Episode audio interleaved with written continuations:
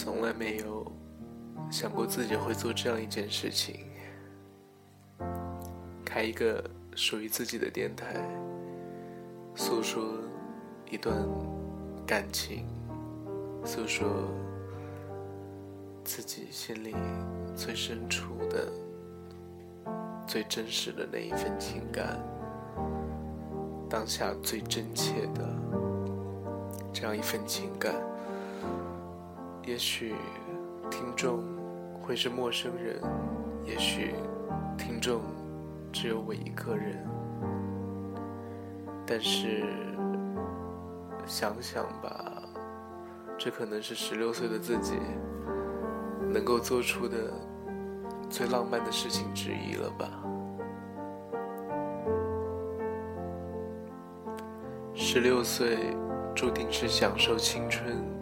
享受爱情的钻石一样的年华，这一年有幸遇上同样十六岁的他。中国武汉，巴西圣卡塔琳娜，原本的我们相隔千里，却因为冥冥之中的缘分相遇在。美国德州的小镇沃斯堡，现在我们的距离，三步路，两扇门，一堵墙，我们的心可以贴得比这个距离近得多得多。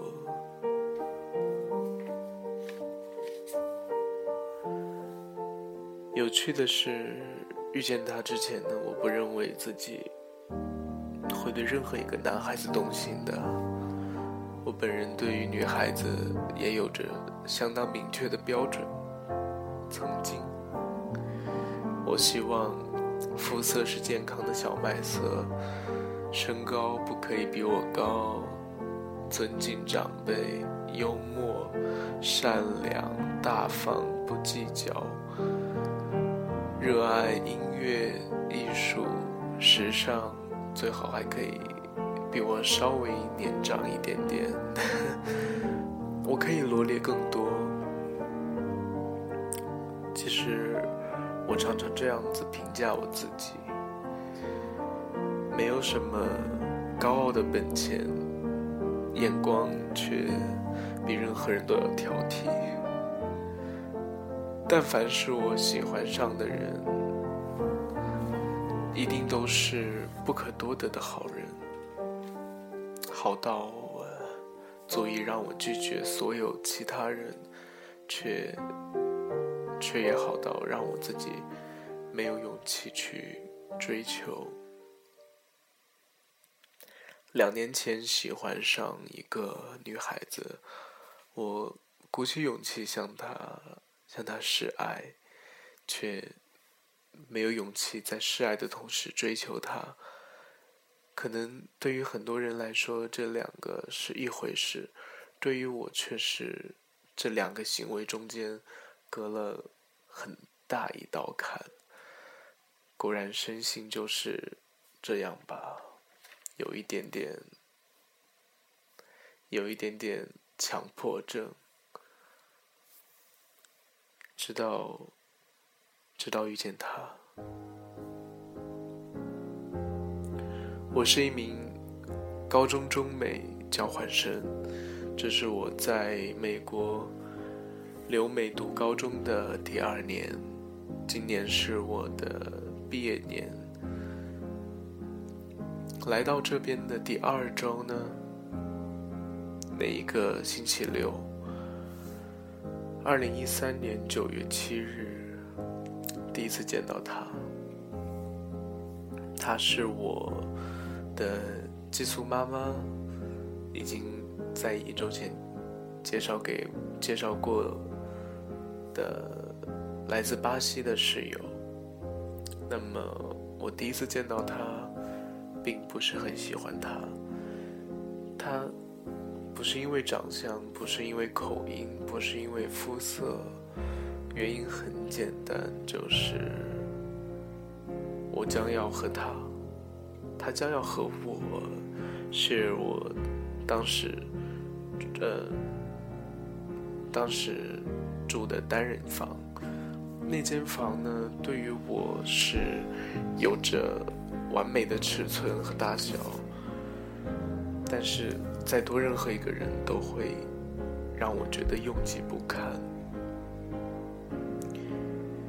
与他相处的第一周，我们两个渐渐熟络起来。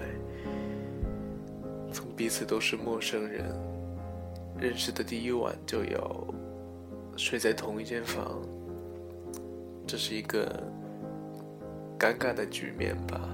对于我，至少是这样。到到我们会硬是找一些话题来聊天，在。渐渐的，可以互相跟对方开一些玩笑。这样的第一周，这样的开始，注定了我们今后的关系一定不会差，至少，至少是不会差。一周以后，寄宿家庭清理出他的空房，他要到。他要搬去我隔壁的房间，当时我的情感没有那么浓烈，但是至少还是有一些失落的吧。虽然没有多舍不得，但是呢，若是需要我，我当时想，如果需要我继续跟他共用一个房间，一个月，甚至一个学年。也许我都不会介意，尽管拥有自己单人的私人的房间是我对寄宿家庭最基本的要求，因为一个独立的房间让你有归属感跟安全感。如果你无法在家庭里面拥有这样的感觉，觉得这就不是一个称心的家庭。但是我当时觉得，如果真的需要我继续做这样一件事情，就是跟他继续共用一个房间，我不会介意。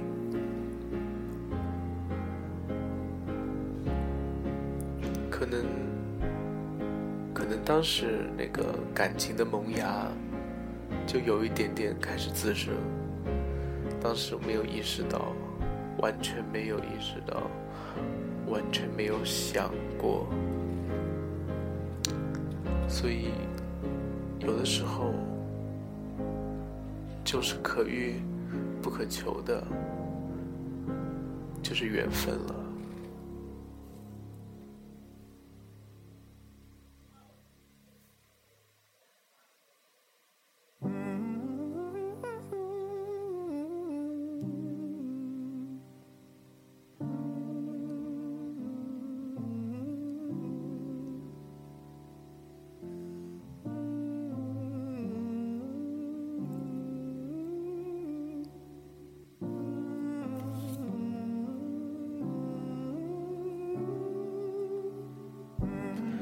多少关系都是从朋友开始。当两个人成为朋友的时候，却意味着更多的事情。我们两个成为了很好的朋友，意味着我们两个的关系可能有可以有更多的可能性，有更多样的发展。不管是不是。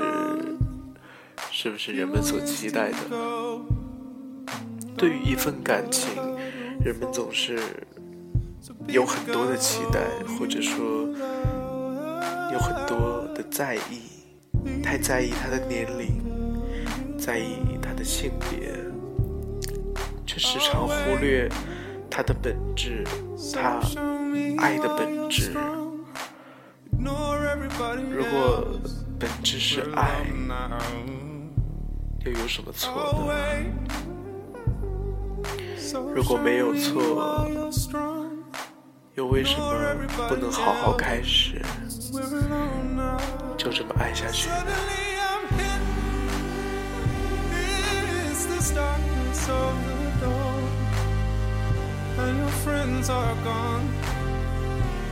friends won't come. So show me where you fit. 走向你的云飞。Always, so show me why you're strong. Nor everybody else, we're alone.